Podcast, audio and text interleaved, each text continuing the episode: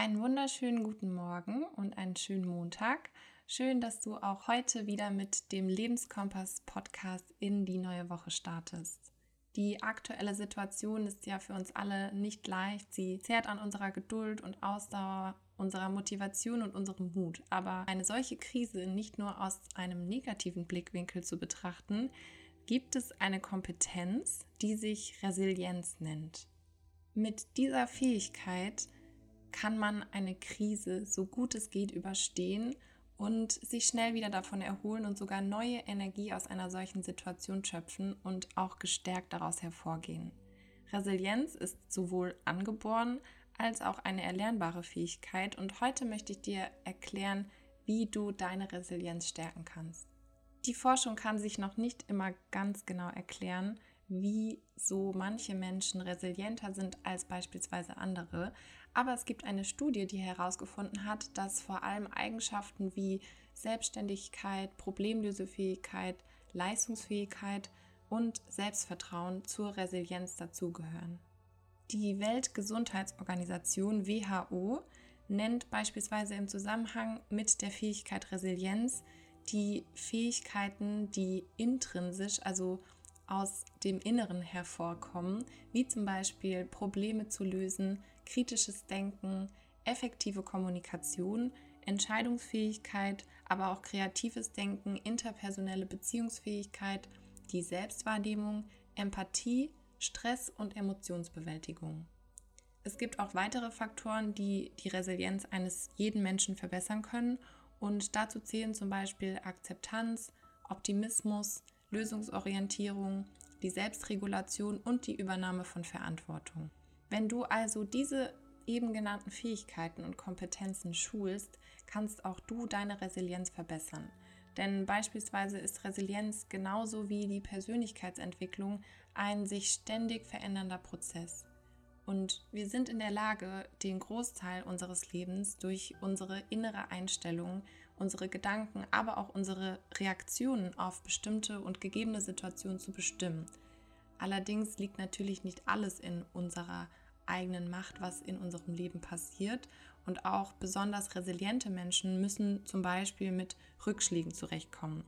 Allerdings verfügen sie über innere Ressourcen, die ihnen helfen, in einer Krise, wie sie beispielsweise jetzt aktuell ist, neue Perspektiven zu entdecken und auch Negatives loszulassen. Unser Hauptthema hier bei Lebenskompass ist ja die Achtsamkeit und Resilienz gehört gleichermaßen zu Achtsamkeit dazu. Beschäftigt man sich damit, kann man auch seine Achtsamkeit stärken, wozu wir dich ja hier bei Lebenskompass immer ermutigen wollen.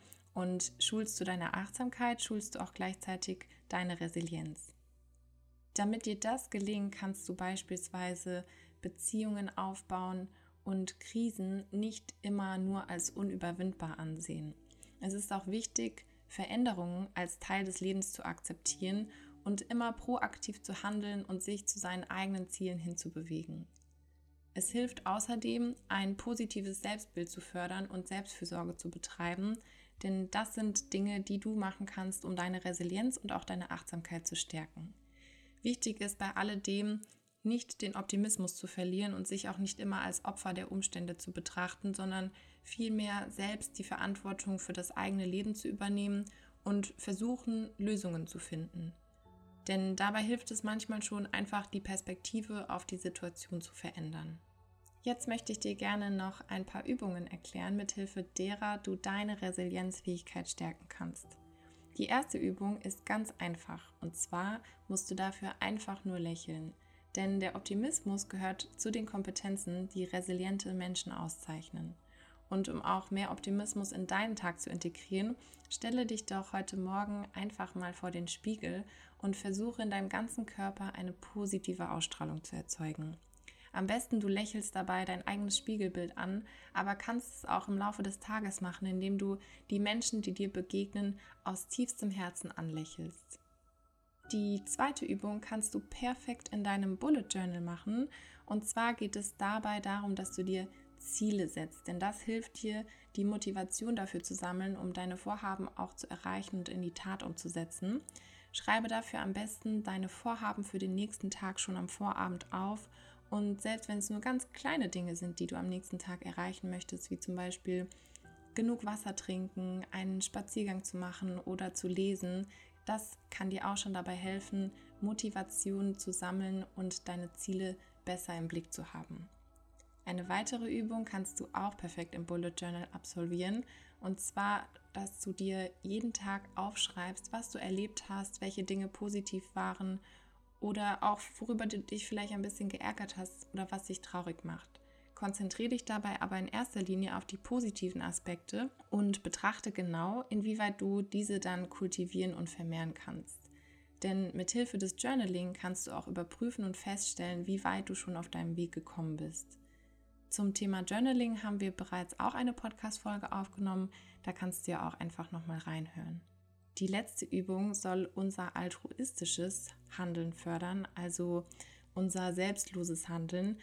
Denn wer anderen Menschen hilft, tut nicht nur etwas Gutes für sich selbst, sondern auch für die anderen. Und vielleicht kannst du ja heute jemandem einen kleinen Gefallen tun oder zumindest deine Hilfsbereitschaft signalisieren. Ein effektives Stressmanagement verhilft außerdem zu mehr Resilienz. Dazu kannst du auch gerne nochmal in unsere allererste Podcast-Folge reinhören oder auf unserem Blog darüber nachlesen. Wir sind jetzt am Ende dieser Folge angekommen. Ich wünsche dir einen wundervollen Tag und viel Spaß beim Ausprobieren der Übungen.